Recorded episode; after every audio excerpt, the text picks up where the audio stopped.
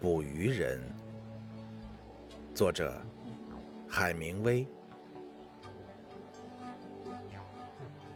老人消瘦而憔悴，脖颈上有些很深的皱纹，腮帮上有些褐斑，那是太阳在热带海面上反射的光线所引起的良性皮肤癌变。褐斑从他脸的两侧一直蔓延下去。他的双手常用绳索拉大鱼，留下了刻得很深的伤疤。